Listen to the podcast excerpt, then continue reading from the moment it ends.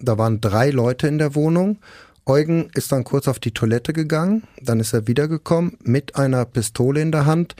Alle mussten sich auf den Boden legen, mit dem Gesicht nach unten. Und dann hat Eugen N. diesen drei Männern nacheinander die Pistole an den Kopf gehalten und einen nach dem anderen erschossen.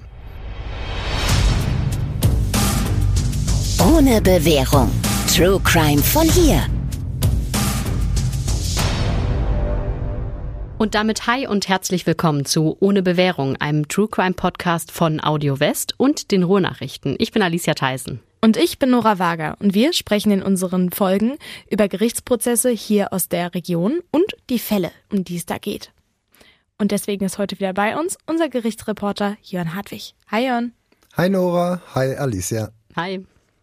Ja, ich habe euch heute mal einen Fall mitgebracht. Da würde ich sagen, den kennt man eigentlich nur aus dem Fernsehen. Es geht nämlich um einen Serienkiller. Ich weiß gar nicht, ähm, ja, im Fernsehen sieht man das mancher in, in, in den amerikanischen Filmen. Aber dieser Serienkiller, der hat hier wirklich bei uns gelebt, unter uns. Der ist hier zur Schule gegangen, der hat hier bei seiner Mama gewohnt und der war auch erst 20. Aber in diesem Alter, das muss man sich mal vorstellen, mit 20 Jahren, da hatte der schon sieben Menschen auf dem Gewissen. Und ähm, ja, dieser Täter, das war Eugen N. aus Herne. Als er das erste Mal in Bochum damals vor Gericht stand, das war Ende 2003 und ähm, ich habe damals auch über ihn berichtet, da wussten wir das aber alles noch nicht. Der Prozess, der ist dann aber immer weitergegangen, hat immer mehr an Fahrt aufgenommen und am Ende, ähm, ja, das muss ich so sagen, war es wirklich einer der spektakulärsten Prozesse, über die ich überhaupt jemals ähm, berichtet habe. Ich kann ja mal so ein paar Schlagworte in die Runde werfen. Vielleicht ähm, kommt da ja auch so ein bisschen Erinnerung. Schlagworte, die damals immer vor allen Dingen natürlich in den Medien aufgetaucht sind. Kopfschussbande zum Beispiel, Siebenfachmörder. So ist damals ähm, berichtet worden und zwar nicht nur hier bei uns, sondern ähm, überall in Deutschland. Ja, die Schlagworte rufen leider keine echten Erinnerungen wach, weil es dafür einfach zu lange her ist. Denn der Fall, den wir euch hier mitgebracht haben, der war jetzt nicht erst letzte Woche, sondern der liegt schon knapp 20 Jahre zurück. Also, wer sich nicht erinnern kann, kein Problem. Dafür nehmen wir ja die Podcast-Folge hier für euch auf. Ja, aber ich bin mir ziemlich sicher, dass sich gerade alteingesessene Bochumerinnen und Bochumer schon noch ziemlich gut erinnern können, gerade an diese ganzen Sicherheitsmaßnahmen, weil das ganze Bochumer Landgericht ist damals von schwer bewaffneten Polizisten praktisch ja abgeriegelt worden. Für den Prozess sind extra Spezialkräfte angerückt mit Kampfanzügen und mit Maschinenpistolen. Dann gab es da Sprengstoffhunde, die im Einsatz waren, die das Gebäude vor den Prozesstagen immer erst abgesucht haben, um halt zu gucken, ob vielleicht irgendwo dann eine Bombe versteckt war. Ja, und das Ganze hat auch das Leben der ja, Bochumer wirklich ganz normal äh, beeinflusst, denn da mussten die Angeklagten immer in Limousinen, das waren so große gepanzerte, äh, durch die Stadt gefahren werden von den verschiedenen Gefängnissen, dann zum Bochumer Landgericht. Das hat immer richtig für Aufwand und Aufsehen gesorgt, denn die Kreuzungen mussten vorher alle von der Polizei gesperrt werden. Und zwar, damit die Autos der Angeklagten auf gar keinen Fall anhalten müssen.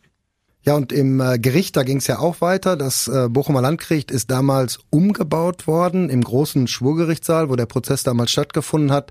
Da ist extra eine zweieinhalb Meter hohe Panzerglaswand eingebaut worden, damit der Zuschauerraum ja quasi komplett abgeriegelt ähm, werden konnte und auch die Fenster, die sind damals beklebt worden mit Sichtschutzfolie, sodass von außen keiner reingucken konnte oder auch reinschießen konnte. Das war die Angst, die man hatte.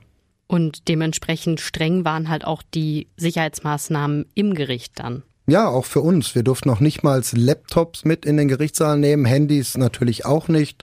Auch ähm, Fotografen und Kameraleute, das war limitiert. Es durften nur zwei Fotografen rein, zwei Kameraleute. Die mussten sich dann allerdings verpflichten, ihre Bilder, ihre Aufnahmen allen anderen Medien zur Verfügung zu stellen. Jetzt kurz noch zu dir. Du warst jetzt keiner von denen, der gefilmt oder fotografiert hat. Das heißt, du musstest ganz oldschool so mit einem Blog mitschreiben, oder? Ja, ich habe auch meine ganzen Aufzeichnungen noch. Ähm, wir haben damals wirklich ähm, alle mit Stift und Papier. Gibt's natürlich heute immer noch, machen immer noch Kollegen, die mit dem Blog schreiben. Ähm, ich schon ganz, ganz lange nicht mehr. Ich habe immer einen Laptop dabei. Aber damals, ja, da war das so. Also es gibt Kollegen, die sind noch sehr oldschool. Unter anderem ich. Und ich schreibe nie am Laptop mit. Ich habe das mal versucht, weil irgendwie es hat ja auch so seinen Charme. Man hat das da alles schon und so. Und man kann es immer mitnehmen, aber ich kann das nicht. Ich habe dann immer das Gefühl, da fehlt was. Und obwohl ich mittlerweile sehr schnell tippen kann, ich weiß nicht. Ich, ich, ich mag das, dass ich auf dem Blog kann ich Sachen unterstreichen, kann ich mir irgendwie ein schnelles Symbol, was äh, irgendwie eine Klammer oder so um. Ich habe da so meine Symbole, mit denen ich mir was signalisieren will und ich könnte das, ich kann das am Laptop nicht. Ich kann es einfach nicht. Ja, vor, vor Gericht ist das natürlich ein großer Vorteil, wenn du mit dem Laptop schreibst, weil du immer wieder, die Prozesse dauern ja Wochen, Monate, manche sogar Jahre und du schreibst ja immer ein und dieselbe Datei fort. Das heißt, du hast immer, egal wenn du in den, du rufst dir immer wieder die Datei auf und hast immer wieder die Infos auch vom Anfang. Also von da ist das schon, allein so, was das Ordnen angeht und das Zusammenfassen, ähm, ist das schon echt ein Vorteil. Ja, bei mir wird es auch an der Handschrift scheitern. Also als ob ich einen Tag später könnte ich schon meine eigene Handschrift nicht mehr lesen. Geschweige denn bei so einem Prozess, der dann Jahre geht, da irgendwie ein Jahr später, ey, no way, gar keine Chance. Ja, ich, also meine Handschrift können auch andere Leute nicht lesen und ich auch immer nur quasi mit dem Teil, den man so im Kopf hat. Und ich sehe auch ein, dass das doof ist mit dem Lagern und so. Und ich habe auch kistenweise, obwohl ich ja jetzt wirklich nicht schon seit 20 Jahren dabei bin, habe ich kistenweise Blöcke im Keller mittlerweile schon. Und ich traue sich aber auch nicht mit die wegzuschmeißen, weil vielleicht brauche ich das ja nochmal. Aber ich kann das nicht. Ich komme nicht weg vom Blog. Es geht nicht. Ich bin oldschool. Die jüngste ist am, oldschool, am meisten oldschool von uns auch witzig. Ja, wirklich. Wie war das denn dann damals? Wer hat denn dann, du hast ja gerade gesagt, da haben einige dann gefilmt und Fotos gemacht für alle. Wer macht denn dann sowas? Macht das Gericht das selber? Nein, das macht dann zum Beispiel die ähm, Deutsche Presseagentur, DPA, die übernehmen sowas dann. DPA hat sowieso fast jede Zeitung abonniert, die schicken dann die Bilder rum. Oder andersrum, da laufen die Fotos ja fast automatisch auf. Ähm, der WDR macht sowas, RTL manchmal auch. Die überspielen dann die Bilder auf Anfrage allerdings. Gerichtszeichner, kann man ja auch dran denken, die waren übrigens damals auch extra verboten. Da gab es eine richtige sitzungspolizeiliche Anordnung, die da erlassen worden ist. Und da stand extra drin, keine Gerichtszeichner. Gibt's sie denn überhaupt noch? Keine Ahnung. Also den so richtig als Beruf, ähm, weiß ich nicht. Man sieht's ja noch manchmal im Fernsehen, in der Tagesschau, aber ähm, ich habe schon ewig keinen. Ich glaube, ich habe früher mal jemanden getroffen, der im Prozess gezeichnet hat, aber schon viele, viele Jahre nicht mehr. Also gut, man merkt auf jeden Fall, da waren richtig, richtig strenge Sicherheitsvorkehrungen. Die waren aber vor allem deswegen so streng, weil es nicht nur den Hauptangeklagten gab, der sieben Menschen umgebracht hat, sondern auch noch einen Kronzeugen. Und um den hatte man natürlich total Angst, weil ein Kronzeuge, das ist ja jemand, der selber in irgendeiner Form an der Tat beteiligt gewesen ist und dann aber mit der Polizei zusammenarbeitet, um unter anderem auch eben einen Strafnachlass für sich selber rauszuschlagen. Und das ist ja dann ziemlich naheliegend, dass der auf jeden Fall geschützt werden musste. Genau, der war ja hier auch dann einer der Angeklagten, war ja kein Zeuge, der irgendwie außenstehend war, sondern er war einer der Angeklagten. Und im Prozess war das damals sogar so, dass immer drei Personenschützer bewaffnet um ihn herum gesessen haben, um ihn abzuschirmen, um ihn zu beschützen, ähm, ja, dass er nicht umgebracht wird.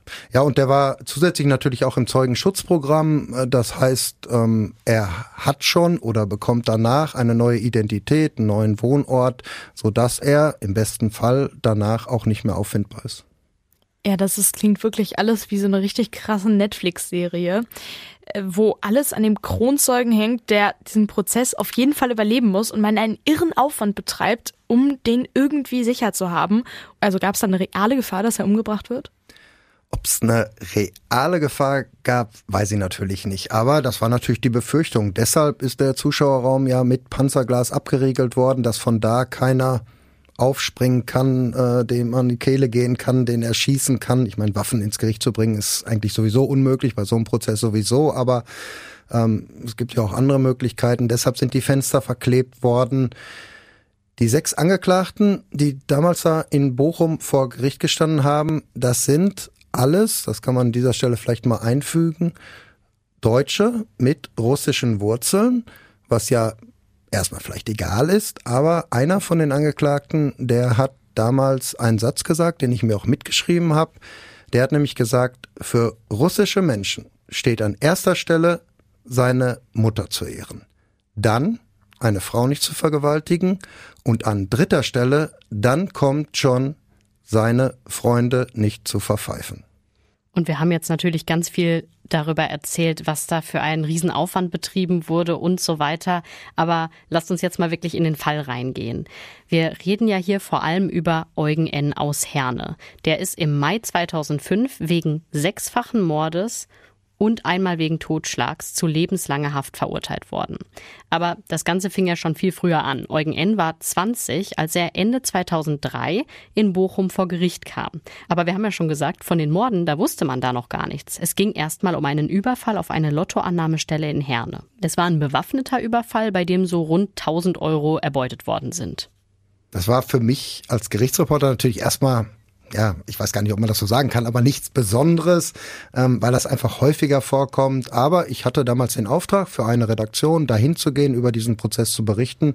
Und ja, deshalb war ich da. Eugen N. saß damals aber noch nicht mal in Untersuchungshaft. Er kam also zu jedem Prozesstag als freier Mann ins Gericht und er hat diesen Überfall auf diese Lottoannahmestelle auch immer bestritten. Das mit der Freiheit, das hat sich dann aber geändert. Kurz vor Weihnachten 2003 ist der 20-Jährige nämlich im Gerichtssaal verhaftet worden. Der Richter und auch der Staatsanwalt, die hatten plötzlich den Verdacht, dass Eugen N. Zeugen beeinflusst haben könnte, damit er irgendwie aus der Sache rauskommt. Der wollte sich also ein Alibi verschaffen.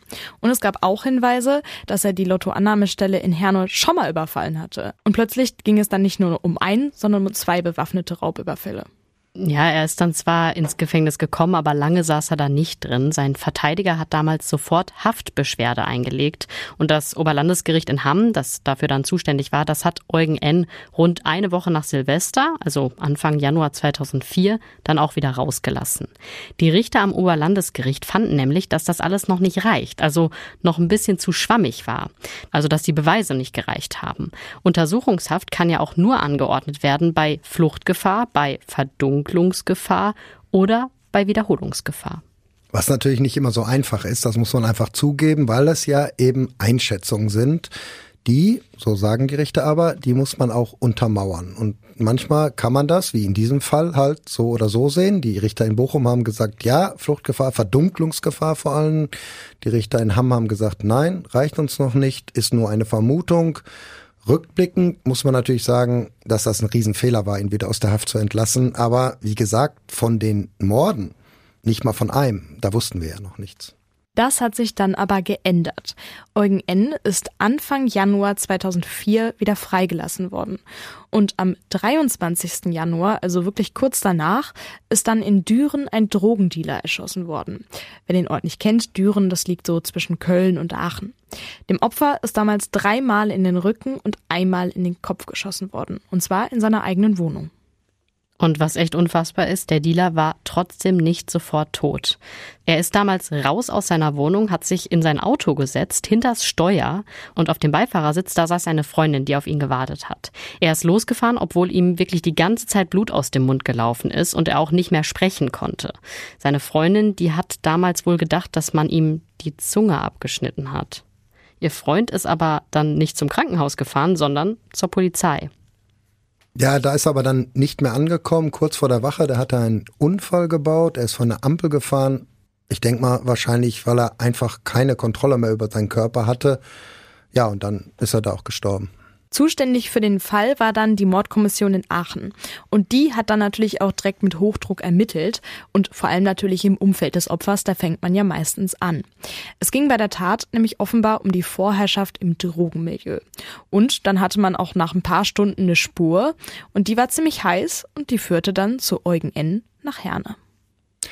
Was sich die Freundin des Opfers, ähm, das ist ja auch ganz interessant, eigentlich überhaupt nicht vorstellen konnte, dass er für diese Erschießung verantwortlich sein sollte, dass er mit dabei war.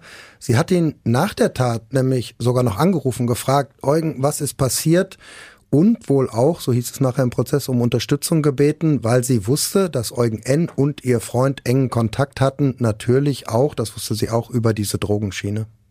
Eugen N. ist auf jeden Fall dann noch am selben Tag festgenommen worden. Und zwar in einer Wohnung in Herne, die er angemietet hatte, in der er aber nicht gewohnt hat. Gewohnt hat er ja noch bei seiner Mutter, das hatten wir vorhin ja schon gesagt. Und in dieser Wohnung ist dann auch gleich ein ganzes Waffenarsenal gefunden worden. Da waren Pistolen, Gewehre, Schalldämpfer, Munition und auch Drogen.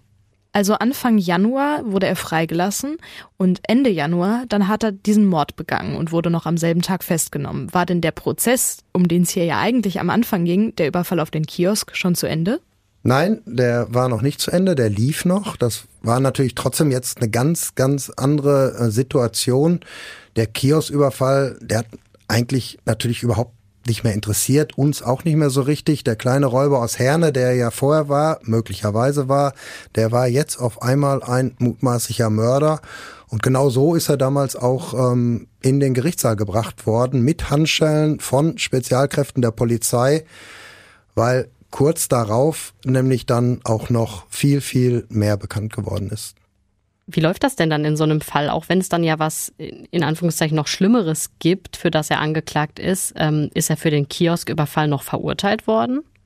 Ja, da ist er verurteilt worden, weil das andere muss man ja erstmal, ja, ausblenden ist vielleicht das falsche Wort, aber das muss man erstmal zurückstellen, weil er ist ja nur in Anführungszeichen festgenommen worden. Es gab noch keine Anklage, die Ermittlungen liefen noch. Deshalb musste man erstmal diesen Prozess um den Kiosküberfall zu Ende führen und dann, ein paar Monate später, kam dann ja auch der neue Prozess, der Mordprozess. Aber hier zurück zu deiner Frage. Ja, der Prozess ähm, ist zu Ende gegangen. Er hat, ist verurteilt worden. Er hat dreieinhalb Jahre Jugendhaft bekommen. Aber wie gesagt, das war jetzt eigentlich fast schon Nebensache, weil jetzt nämlich plötzlich, als dieser Prozess zu Ende gegangen ist, nicht mehr nur von dem Mord in Düren die Rede war, sondern plötzlich sogar von fünf Morden. Von fünf Morden wusste man jetzt aber nur, weil er damals nicht alleine festgenommen wurde, sondern zusammen mit fünf anderen. Und einer dieser fünf anderen Angeklagten, der hat dann sofort bei seiner Festnahme gesagt, ich rede. Und das ist dann auch der, der später im Prozess der Kronzeuge war und den alle so unbedingt beschützen wollten. Ja, und dieser Kronzeuge, der hat dann erzählt, dass der Mord in Düren nicht der erste war. Genau, der erste Mord, der ist nämlich schon am 12. oder am 13. Dezember 2003 passiert. Das weiß man rückblickend nicht mehr so genau. Das Opfer, das erste Opfer, das war damals ein türkischer Immobilienmakler aus Düsseldorf. Bei dem hatte einer aus der Bande von Eugen N. offenbar Schulden, die er nicht bezahlen wollte. Und dieser Immobilienmakler, der ist dann von Eugen N. gezwungen worden, mit Waffengewalt in sein Auto einzusteigen, die Fahrt, die ging dann zu einem Brachgelände nach Herne. Da musste der Makler aussteigen. Er wurde mit Kabelbindern gefesselt und dann mit drei Schüssen in den Kopf hingerichtet. Und der Kronzeuge, der war damals eben dabei bei dieser Tat. Deshalb konnte er bei der Polizei später auch dann vor Gericht eben alles erzählen. Er war dabei, er war nicht der Schütze, er war damals der Fahrer, aber wenn man jetzt mal so ein bisschen zurückblickt in den Prozess, das hat ihn alles offenbar nicht besonders berührt, was da passiert ist. Eugen N., der soll damals nachher nur zu ihm gesagt haben, dass das klar ist, du hast nichts gesehen. Und ja, genau so war es dann auch. Über den Mord ist bis zu den Festnahmen offenbar nie wieder gesprochen worden. Ja, wir haben ja gerade schon gesagt, da ging es irgendwie um Schulden, die nicht zurückgezahlt wurden. Aber war das jetzt das einzige Motiv? Das ist ja schon eine sehr, sehr krasse Reaktion. Ja, ist eine krasse Reaktion. Im Prozess war damals von so einer Art Freundschaftsdienst die Rede. Das war halt eine eingeschworene Gruppe. So haben die sich zumindest gefühlt. Wir haben ja gerade schon gesagt, dass der Makler Geld haben wollte von einem Freund von Eugen N. Und da hat man einfach entschieden, der stirbt jetzt und damit sind auch die Forderungen aus der Welt. Aber ja, klar, wie du sagst, krass. Saß Eugen N., während er diesen Mord begangen hat, dann eigentlich noch vor Gericht wegen des Kiosküberfalls? Ja, er saß vor Gericht. Der Prozess um den Kiosküberfall, der hat Ende November angefangen, also noch ein ganzes Stück davor. Der Immobilienmakler ist im Dezember ermordet worden. Ja, und das war natürlich dann auch so eine Sache, wo man gedacht hat, das kann doch eigentlich nicht wahr sein. Das ist doch einfach unfassbar. Eugen N kommt nach so einer Tat, nach einem Mord, wieder zurück ins Gericht, setzt sich auf die Anklagebank wegen des Kiosküberfalls und tut so, als wenn überhaupt nichts passiert ist. Das ist echt eiskalt. Ja, ich glaube, äh, so ist es, eiskalt. Und es geht ja dann auch noch weiter. Eugen N. saß zwar dann über Weihnachten und Neujahr im Gefängnis, aber als er dann wieder rausgekommen ist, folgten dann die Morde Nummer zwei, drei, vier und fünf. Ja, das waren dann die in Rotterdam. Die nächsten drei Morde, die sind in Rotterdam in Holland passiert und zwar am 17. Januar 2004. Eugen N. war da ungefähr eine Woche wieder auf freiem Fuß. Rotterdam war jetzt auch nicht neu für ihn. Da kannte er sich aus, da war häufiger. Wir haben am Anfang ja schon gesagt, dass es vor allem auch um Drogen ging, um Drogenhandel, vor allem um Heroin. Und genau dieses Heroin, das wurde bei drei Männern in Rotterdam gekauft. Und zu diesen drei Männern, da ist Eugen N. hingefahren, zusammen mit dem späteren Kronzeugen. Aber das war jetzt keine normale Einkaufsfahrt wie sonst. Eugen N., der war nämlich richtig sauer. Die Dealer aus Rotterdam, die sollen das nämlich ausgenutzt haben, dass er über Weihnachten und Neujahr im Gefängnis gesessen hat. Ja, sie sollen das ausgenutzt haben, weil in dieser Zeit hat Eugen N. nämlich seinen Bruder geschickt nach Rotterdam, um Nachschub an Heroin zu kaufen. Und diese Lieferanten in Rotterdam, die sollen dem Bruder schlechtes Zeug angedreht haben, ähm, was hier bei uns an dem Ruhrgebiet wohl auch zu Ärger geführt hat, weil sich Abnehmer beschwert haben. Eugen N. hat davon natürlich dann erfahren, als er wieder draußen war. Aber auch da soll er ganz cool geblieben sein. Er hat nur gesagt, okay, das klären wir schon. Und deshalb gab es dann diese Fahrt am 17. Januar 2004. Was dann allerdings passiert ist, das war eine Hinrichtung, wie man die sich eigentlich gar nicht vorstellen kann. Ja, Eugen N., der ist damals mit dem Kronzeugen in einem roten BMW nach Rotterdam gefahren. Die beiden, die waren wohl auch angemeldet. Also für die Holländer war das natürlich auch erstmal nichts Besonderes, dass sie vorbeikommen wollten. Wie gesagt, man hatte ja schon Drogengeschäfte gemacht, vor allem mit Heroin. Die Fahrt, die ging damals abends um 8 Uhr in Herne los, sodass man wahrscheinlich zwei bis drei Stunden später dann auch in Rotterdam angekommen ist. War es dann eigentlich von Anfang an geplant, die Lieferanten umzubringen? Weiß man nicht so genau. Gesprochen wurde darüber wohl nicht. Der Kronzeuge, der hat im Prozess gesagt, eigentlich war nur ein Raub geplant, so hatten wir das vereinbart. Eugen N., der soll ihm damals nämlich gesagt haben, wir fahren da jetzt hin, wir machen denen ein bisschen Angst, wir fesseln die und dann schnappen wir uns Heroin für 5000 Euro, quasi als Wiedergutmachung für die schlechte Lieferung, die man bekommen hat, als er im Gefängnis war. Aber Alicia hat es ja gerade schon angedeutet, so ist es dann ja nicht abgelaufen. Nein, wenn es stimmt, was der Kronzeuge den Richtern erzählt hat, dann war das damals so. Eugen N. und der Kronzeuge, die sind da rein. Da waren drei Leute in der Wohnung. Eugen ist dann kurz auf die Toilette gegangen, dann ist er wiedergekommen mit einer Pistole in der Hand. Alle mussten sich auf den Boden legen, auf den Bauch, mit dem Gesicht nach unten. Sein Kumpel, der spätere Kronzeuge, der hat die drei Männer dann mit Kabelbindern gefesselt, Hände und Füße und dann hat Eugen N. diesen drei Männern nacheinander die Pistole an den Kopf gehalten und einen nach dem anderen erschossen. Der spätere Kronzeuge, der will sogar noch gefragt haben danach, musste das sein? Und da soll Eugen N. nur geantwortet haben, ja, das musste sein. Ja, das ist echt krass. Also, wie gesagt, so eine richtige Hinrichtung. Und was ich mich da auch frage, ist so, der Kronzeuge, klar, der steckte voll mit drin, aber hätte der das nicht verhindern können? Der dachte ja, ja, komm, wir fahren dahin, machen denen ein bisschen Angst und äh, klauen denen was, also rauben denen was und dann fahren wir wieder. Hätte der nicht sagen können, ey, das geht hier zu weit? Hat man ihn damals natürlich auch gefragt, aber er sagt, ich habe das, also die eigentliche Tat, die habe ich gar nicht mitbekommen. Ich war nämlich schon im Flur, weil ich gedacht habe, ist ja alles erledigt. Wir fahren jetzt wieder zurück. Wir haben das Heroin. Angst haben wir den Lieferanten auch gemacht. Die Schüsse will er also nur gehört haben. Er will diese Hinrichtung nicht gesehen haben. Aber das war ja in dem Haus. Also drei Leute werden da gefesselt, zu Boden gebracht, äh, erschossen. War dann da nicht voll die Hölle los? Ja, könnte man natürlich denken, aber das Ganze war wohl absolut nicht laut bei der Hinrichtung. Da soll Eugen N. nämlich einen Schalldämpfer benutzt haben. Was allerdings echt ja, fast schon kurios war, obwohl man, das ja, ist vielleicht nicht das richtige Wort, aber die sind damals aus dem Haus gekommen und sind praktisch direkt der Polizei in die Arme gelaufen. Eugen N., der soll aber dann ganz cool mit den Polizisten, mit den niederländischen Polizisten geredet haben weil die waren nämlich auch nicht da, weil jemand jetzt Schüsse gehört hat oder gemeldet hat oder weil es da jetzt irgendwie, ähm, ja, wie du gesagt hast, im Haus die Hölle los war. Die waren einfach nur da, weil sie sich für den BMW interessiert haben, weil der nämlich einen Unfallschaden hatte.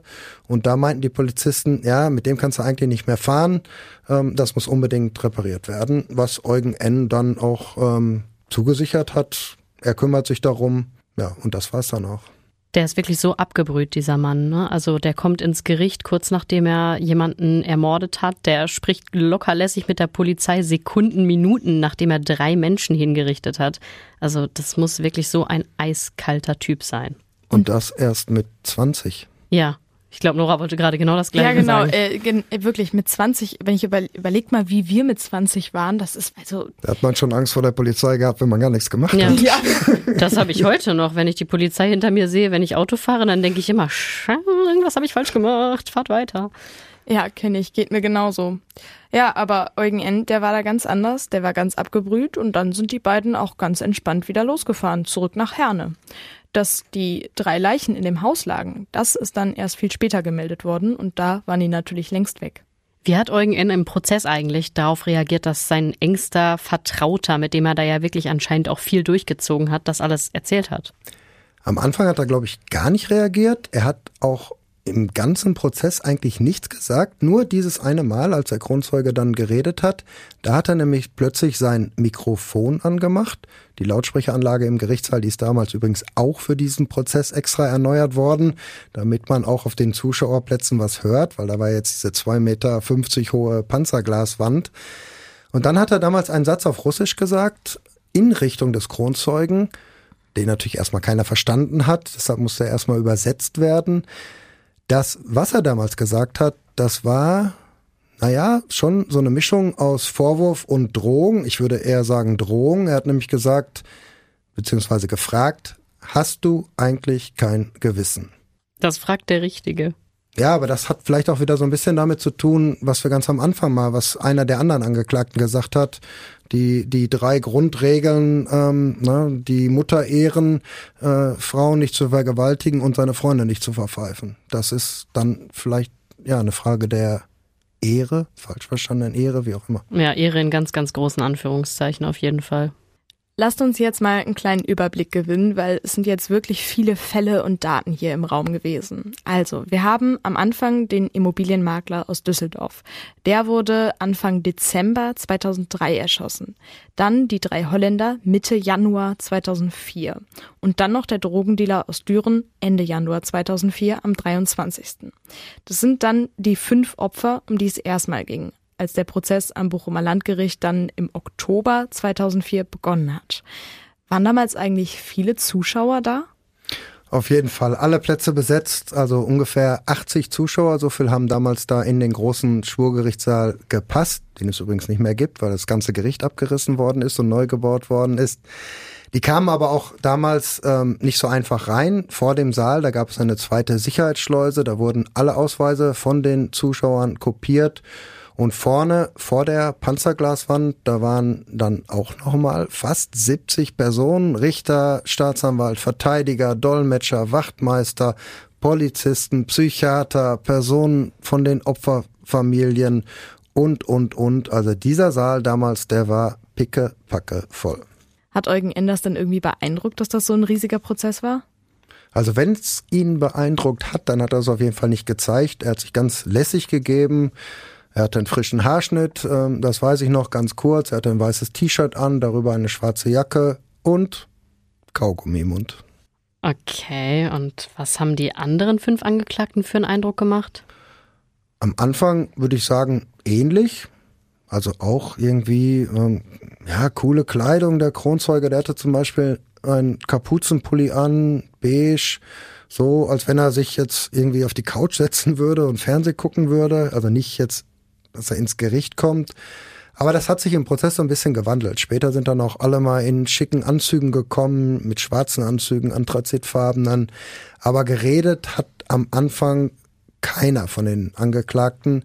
Da ging es nämlich erstmal um ein ganz, ganz anderes Thema, nämlich um die Fußfesseln von Eugen N. Die wollte er nämlich nicht tragen, die musste er aber tragen, weil die Richter das so angeordnet hatten. Der Verteidiger, Heinrich Kill, der hat damals richtig dafür gekämpft, dass Eugen N. die Fußfesseln abgenommen werden. Warum hat sich Eugen N. denn so gegen diese Fußfesseln gewehrt und auch gedacht, dass er damit Erfolg hat? Ja, der Verteidiger Heinrich Kill, der hat damals gesagt, das ist einfach menschenunwürdig, so hier im Gericht zu sitzen. Ähm, das sind ja Fußfesseln, muss man sich vorstellen, wie Handschellen, die an den Füßen sind.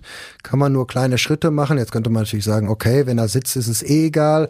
Aber einfach, ja, es ist einfach so eine, so eine optische Sache vielleicht auch gewesen, weil der Verteidiger hat natürlich auch gesagt, es kann ja sowieso nichts passieren. Also die einzige Person, die hier gefährdet ist, das bin ja wohl ich, weil ich direkt neben ihm sitze und ich bin damit auch die einzige Person, die hier als Geisel genommen werden könnte von Eugen N. Aber die Richter, die haben das trotzdem nicht gemacht und dann hat der Verteidiger, also es ging noch weiter, der hat dann sogar Beschwerde eingelegt gegen diese Anordnung, dass Eugen N. Fußfesseln tragen muss im Prozess. Der Fall, der ist dann sogar bis zum Bundesverfassungsgericht gegangen, allerdings ohne Erfolg. Die Fußfesseln, die sind dran geblieben für den Rest des Prozesses. Also hat Eugen N. das dann auch einfach so hingenommen? Naja, was blieb ihm anderes übrig? Er hat dann so getan, als wenn ihn das überhaupt nicht mehr interessieren würde. Das war dann auch kein Thema mehr bis zum 4. Februar 2005. Da lief der Prozess schon ein paar Monate. Ich habe damals selbst auf den Zuschauerplätzen gesessen. Ich weiß gar nicht mehr, worum es gerade ging. Auf jeden Fall hat Eugen N. plötzlich seine Hände unter den Tisch genommen, hat da irgendwie an seinen Füßen rumgefummelt und dann hat er die Fußfesseln tatsächlich ja, abgenommen und einfach wortlos vor sich auf den Tisch gelegt. Da war dann wahrscheinlich sofort Alarm im Saal, oder? Bei all der Polizei, die da war? Ich glaube, im ersten Moment waren alle völlig fassungslos. Eigentlich hat gar keiner am Anfang reagiert, bis sich dann einer der Polizisten, der da stand vor der Panzerglaswand in so einer Art Kampfanzug, der hat sich dann gemeldet, weil der Prozess lief eigentlich weiter und der hat dann so sinngemäß gesagt, äh, darf ich mal kurz unterbrechen? Ist das eigentlich in Ordnung? Darf der Angeklagte die Fußfesseln abnehmen? Ja, und danach, da war dann Alarm. Die Richter haben natürlich gesagt, nein, auf keinen Fall. Dann sind die Polizisten äh, sofort zu Eugen N. gerannt, haben ihn quasi abgeschirmt, dass er nichts mehr machen konnte. Ja, und da musste ein Wachtmeister kommen und ihm die Fußfesseln wieder dran machen. Ja, wie der einfach alle verhöhnt, ne? Also man denkt so, okay, der ist hier richtig, äh, alles ist super sicher, super, super, super sicher und dann äh, zieht er sich einfach seine Fußfesseln aus. Wie hat er das denn gemacht? Weil so einfach lassen sich die ja nicht abnehmen. Also zumindest, wenn man keinen Schlüssel hat. Oder hat man da irgendwas zu gehört?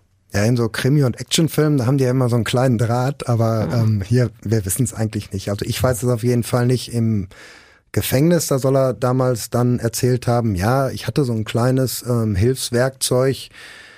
Daraufhin hat man dann natürlich erstmal seine ganze Zelle auf den Kopf gestellt, aber ob da was gefunden worden ist und wie er das gemacht hat, ich weiß es einfach nicht. Ja, aber es ist trotzdem schon irgendwie bedenklich, dass so einer der wahrscheinlich am besten bewachten Angeklagten überhaupt das schafft, die Sicherheitskräfte so zu ja, verhöhnen und zu überlisten. Und dann wahrscheinlich auch noch mit so einem einfachen ja, Metalldraht oder was du da auch gerade schon angedeutet hast, wie man es halt aus dem Fernsehen kennt. Ja, das war schon eine echte Sicherheitspanne. Da haben wir, so haben wir das auch damals genannt, als wir darüber geschrieben haben. Aber vielleicht, ich meine, klar, das war so ein, so ein Coup, der ihm da nochmal gelungen ist. Er war auf einmal nochmal im Mittelpunkt, er hat nochmal was geschafft, womit keiner gerechnet hat.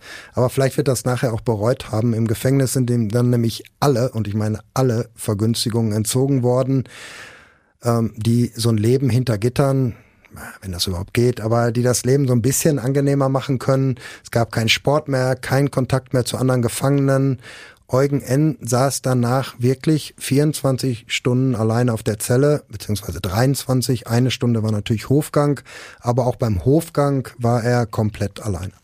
Ja, und von den anderen Angeklagten, da haben es auch einige geschafft, kleine Sicherheitslücken zu finden. Bei einem wurde eine Rasierklinge gefunden im Gefängnis. Ein anderer hatte in seiner Zelle Elektronikgeräte, unter anderem einen CD-Spieler, ein Kabel, ein Schnurlostelefon.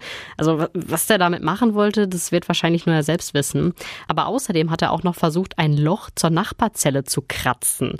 Das ist dann im Dortmunder Gefängnis aber ziemlich schnell aufgefallen. Die Wachtmeister hatten nachts Kratzgeräusche gehört und nachgeguckt. Und bei einem weiteren Angeklagten ist eine Art Zwille in der Zelle gefunden worden. Das hatte natürlich auch für die anderen Angeklagten Folgen, ganz ähnlich wie bei Eugen Enden. Aber damit sind nicht alle so ganz gut zurechtgekommen. Einer der Angeklagten ist dann sogar in den Hungerstreik getreten. Und zwar der, der bei der Ermordung des Drogendealers in Düren dabei war. Er ist im Essener Gefängnis völlig isoliert worden. Ihm wurden alle privaten Gegenstände abgenommen, Bücher zum Beispiel. Angeblich durfte er nicht mal mehr mit dem Seelsorger des Gefängnisses sprechen und auch nicht einkaufen. Und dann soll ihm ein JVA-Bediensteter auch noch eine Holzikone zerbrochen haben, die er angeblich haben durfte. Das war dann wohl zu viel. Okay, weiß man denn eigentlich, wie lange er diesen Hungerstreik da durchgezogen hat?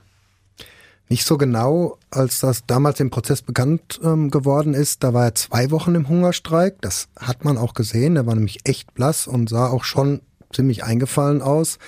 Aber danach haben wir eigentlich nichts mehr davon gehört. Ich denke mal, dass kurz darauf Schluss war, sonst wäre das sicherlich ähm, nochmal Thema gewesen. Wir haben am Anfang ja von sieben Hinrichtungen gesprochen, die Eugen N. vorgeworfen worden sind. Aber zum Prozessauftakt, da standen ja nur fünf Morde in der Anklage. Einer in Herne, drei in Rotterdam und einer in Düren. Wie kamen denn jetzt die anderen zwei dazu? Ja, von den anderen beiden wusste man am Anfang nichts, weil der Kronzeuge davon nämlich erstmal nichts erzählt hat. Das hat er sich dann aber irgendwann anders überlegt. Da hat er die Polizei dann nochmal ähm, zu einem anderen Brachgelände geführt zwischen Herne und Gelsenkirchen. Das war Ende 2004 und da lief der Mordprozess am Bochumer Landgericht auch schon. Ja, und da lagen dann in rund eine Meter Tiefe tatsächlich die Skelette von zwei weiteren Männern, die auch von Eugen N. erschossen worden sind. Und zwar schon im Juni 2003. Es waren zwei Brüder aus Georgien, die sind ebenfalls mit Kopfschüssen hingerichtet worden. Und worum ging es da bei den beiden Morden? Soweit man weiß, auch um äh, Drogengeschäfte. Wir haben ja vorhin schon mal gesagt, dass Eugen N. im Prozess eigentlich nichts gesagt hat. Wie hat er sich denn eigentlich sonst so gegeben und benommen? Ja, was auffällig war, dass er immer mal wieder gelächelt hat, aber jetzt kein freundliches, sympathisches Lächeln, sondern ja, so ein bisschen kalt, überheblich. Mhm. Und was auch aufgefallen ist, dass er Schach gespielt hat. Was? Und zwar, ja, mit seinem Verteidiger auf einem Rechner. Das haben die Richter damals aber erstmal gar nicht mitgekriegt, weil die es einfach nicht gesehen haben und auch nicht sehen konnten. Aber wir konnten das sehen von den Zuschauerplätzen. Und als einer meiner Kollegen dann da mal drüber geschrieben hat, da waren die Richter echt sauer, weil sie es natürlich schon irgendwie als ja, Missachtung des Gerichts ähm, gewertet haben. Der Verteidiger, der war auch sauer. Er hat uns damals auf dem Gerichtsflur angesprochen und hat ja so sinngemäß gesagt, musste das denn sein? Musstet ihr darüber schreiben? Wir haben doch immer nur einen einzigen Zug gespielt, den wir uns vorher dann überlegt haben, zwischen den Prozesstagen, also ich in meiner Kanzlei, Eugen N. auf seiner Zelle und ähm, ja, und dann haben wir diesen Einzug gemacht, weil der Prozess ja auch über Wochen und Monate gedauert hat. Aber das war's dann, also mit dem Schachspielen ähm, war dann, ja, das war vorbei. Ja, aber es ist ja auch eine Respektlosigkeit. Also äh, ein Schachzug hin oder her, das äh, gehört sich nicht. Das, äh, nein, das macht man nicht. Nicht in so einem Fall, wo es um so viel ja, Leid ja auch geht. Hinter jedem ähm, Opfer sind ja auch Familien. Ne? Also ich habe das ja gerade schon mal gesagt, dass der Eugen N wirklich irgendwie sehr abgebrüht und kalt wirkt. Ähm, wir wissen zudem ja schon ein bisschen was, weil im Prozess ja auch der Lebenslauf von dem Angeklagten durchgegangen wird. Also Eugen N. kommt eigentlich aus Kasachstan. Was man weiß, ist, dass der Vater wohl Alkoholiker war und auch gewalttätig und dass die Mutter mit Eugen nach einem der Gewaltexzesse dann ausgezogen ist. 1996 ist sie dann mit ihren Kindern nach Deutschland eingewandert. Eugen N., der war damals zwölf. Er hat hier seinen Hauptschulabschluss gemacht, hat dann in einem Callcenter gearbeitet und danach als Paketfahrer. Er hatte immer tolle, teure Autos, einen Geländewagen, einen BMW M3, also schon ein schnelleres Auto. Wie er die finanziert hat, ähm, ja, das hat er natürlich nie gesagt, aber wahrscheinlich hat er da schon ähm, ja mit Drogen gehandelt. Mhm. Haben die Angeklagten eigentlich auch selbst Drogen genommen? Ja, haben sie, ähm, haben sie gesagt, wurde auch nie in Frage gestellt. Auch Heroin ähm, offenbar. Das wurde aber wohl nicht gespritzt, sondern geraucht. Der Drogenkonsum, der soll aber nicht so hoch gewesen sein, dass sie zum Beispiel am Ende als vermindert schuldfähig eingestuft worden sind. Also keine echten Junkies, wie wir die vielleicht kennen aus der Innenstadt, die einfach nur noch ähm, an den nächsten Schuss denken, wo sich alles, jeder Gedanke um Heroin dreht. Ähm, das war hier wohl nicht der Fall. Hat Eugen N. die Taten denn dann eigentlich irgendwann mal gestanden? Weil durch den Kronzeugen gab es ja schon sehr, sehr viele Informationen. Ja, hat er gemacht. Er hat über seinen Verteidiger ein Geständnis abgelegt. Da hat er aber auch nicht selbst gesprochen. Er hat seinen Verteidiger Heinrich Kill nur einen Satz, also wirklich nur einen Satz vorlesen lassen und der hieß, ich räume alle Taten in vollem Umfang ein.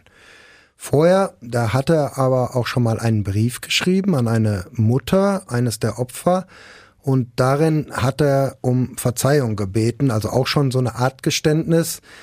Da hat er aber damals gleich dazu geschrieben, das musste sein, ich musste mich verteidigen, also ich würde jetzt mal sagen, Geständnis ja, aber Reue nein. Der Brief an die Mutter seiner Opfer, der ist damals abgefangen worden, was Eugen N. eigentlich auch hätte klar sein müssen. Die Briefe von Untersuchungshäftlingen, gerade bei Mordprozessen, gehen eigentlich immer durch eine Postkontrolle. Das hatten wir auch immer wieder mal in Folgen, dass da Briefe dann doch noch wichtige Informationen preisgegeben haben. Grundsätzlich ist es natürlich so, dass auch ein Untersuchungshäftling erstmal unbegrenzt Briefe schreiben und auch empfangen kann. Allerdings wird jeder Brief geöffnet und vom Haftrichter gelesen. Das muss er allerdings erst förmlich anordnen, was aber eigentlich immer gemacht wird. Die Vorschrift dafür steht für alle Juristen im Paragraph 119 der Strafprozessordnung.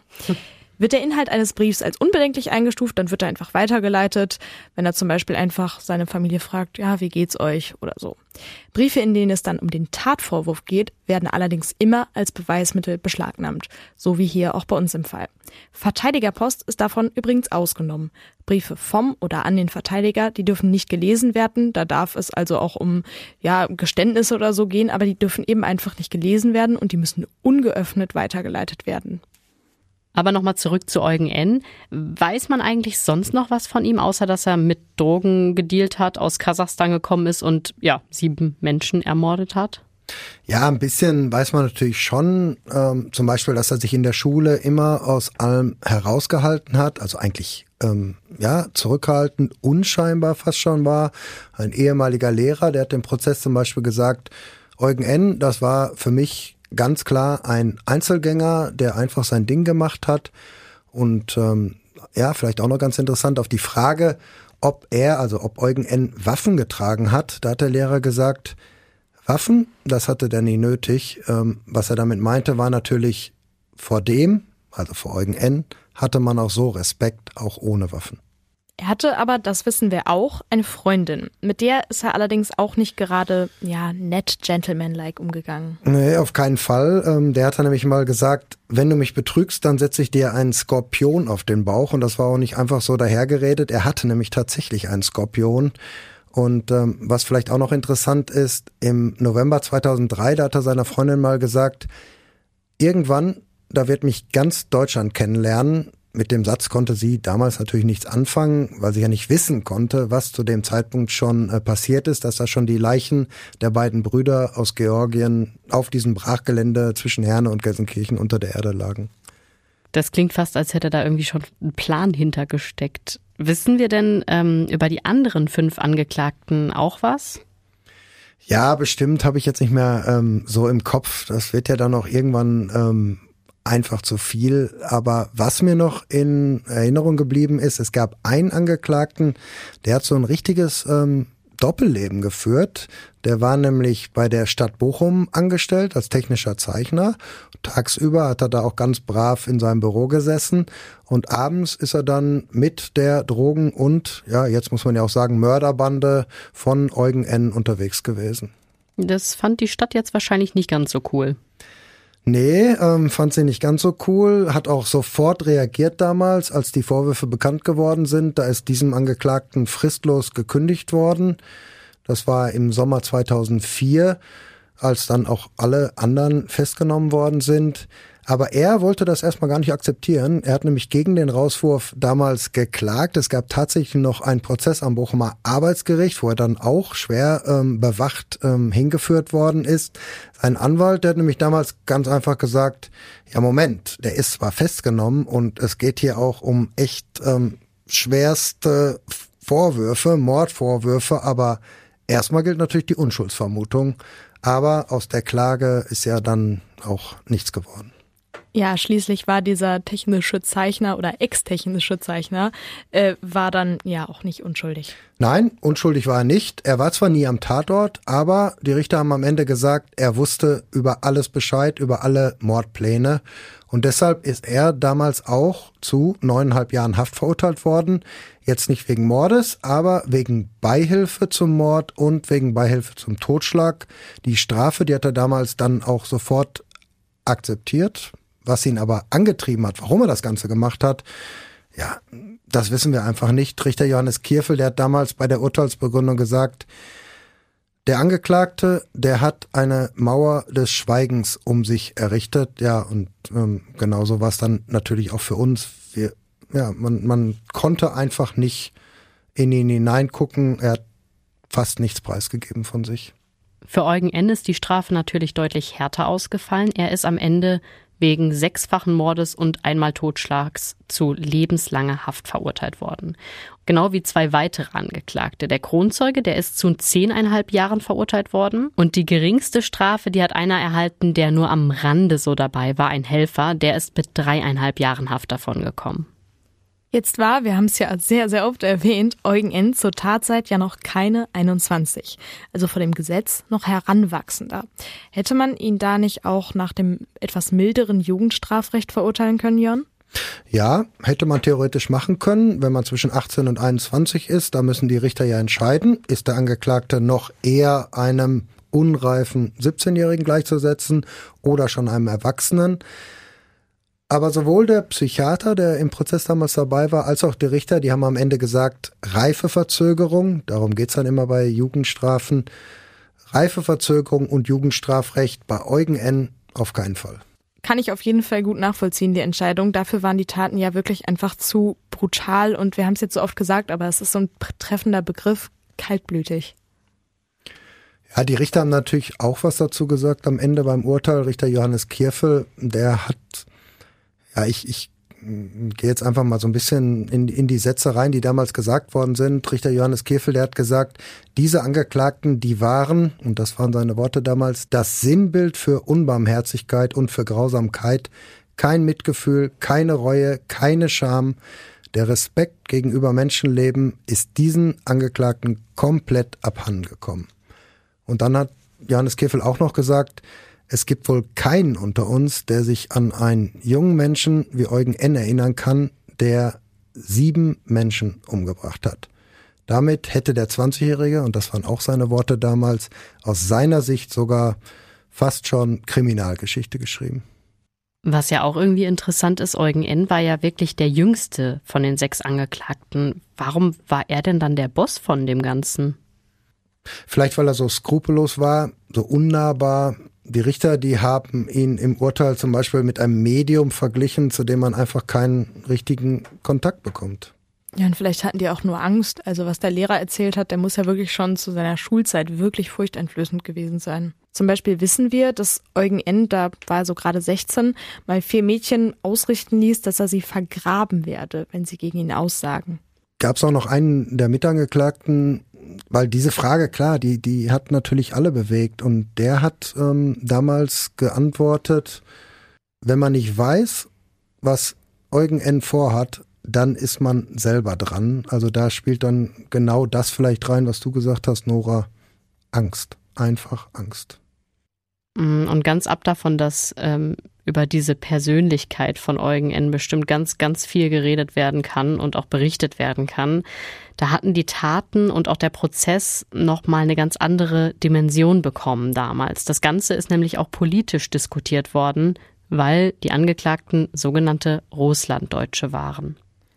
Der Bochumer Polizeichef, da war damals sogar so entsetzt über die Morde und die Brutalität, dass er bei einer Pressekonferenz gesagt hat, dass das alles auch, und jetzt ganz äh, wichtig, Zitat, Ergebnis der deutsch tümmelnden Einwanderungspolitik der Regierung Kohl sei. Und von der FDP-Landtagsfraktion wurde damals sogar gefordert, die Zitat Zuzugsmöglichkeiten für Aussiedler müssen mittelfristig ein Auslaufmodell werden. Das ist natürlich Quatsch und Blödsinn und in dem Fall einfach nur diskriminierend. Das hört sich in den Worten dieser Menschen, die damals sehr sich empört haben, fast so an, als würden nur gewaltbereite Menschen und Mörder nach Deutschland kommen. Aber das stimmt einfach nicht und das sind schlimme Vorurteile. Und es ist ja leider auch nicht so ein Einzelfall, sondern es ist ja oft so, dass wenn ein Täter oder eine Täterin einen Migrationshintergrund hat, oder in dem Fall mehrere Täter, dann äh, wird das öfter mal auf eine politische Ebene gehoben und äh, so eine Grundsatzdiskussion daraus gemacht. Ich glaube auch, dass das immer schwierig ist, wenn man sich so zu so Pauschalisierungen hinreißen lässt. Aber das ist ja vielleicht das Gute auch an so einem Strafprozess. Da geht es nämlich immer um die Tat und um den Einzelfall. Deshalb spielte der Fakt, dass Eugen N. aus Kasachstan gekommen ist und nach Deutschland eingereist ist, vor Gericht eigentlich, soweit ich mich erinnern kann, überhaupt keine Rolle. Das ist dann auch gut so.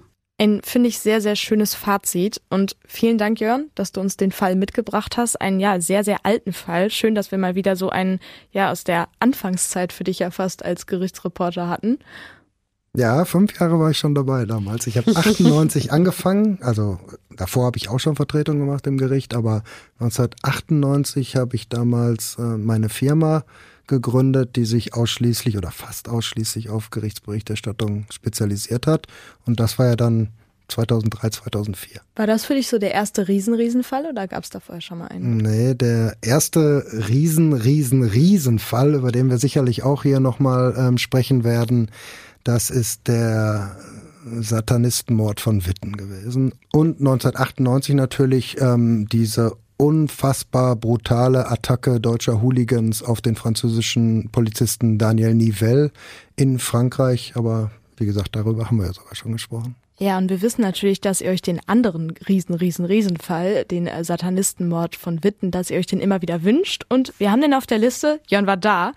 Und ja, den werden wir auf jeden war, Fall auch nochmal besprechen. Ich war ganz oft da. Aber das ist natürlich auch ein, ein sehr umfangreicher Fall, weil es da einfach auch so unfassbar viele Facetten gibt und ähm, jetzt muss ich den ja fast als nächstes machen. Mal gucken. Ihr dürft auf jeden Fall gespannt bleiben und wir hören uns dann in der nächsten Folge wieder. Bis dahin, ciao. Tschüss.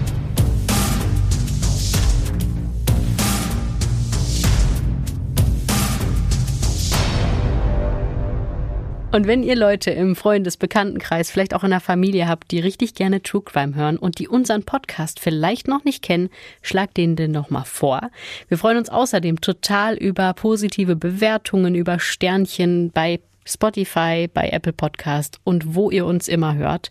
Und außerdem guckt doch mal bei Instagram vorbei. Da gibt's immer mal so ein bisschen Content. Zum Beispiel in dieser Folge hat Jörn mal seine Akten rausgeholt und gezeigt, was da eigentlich alles an handschriftlicher Arbeit hinter diesem Monsterprozess steckt.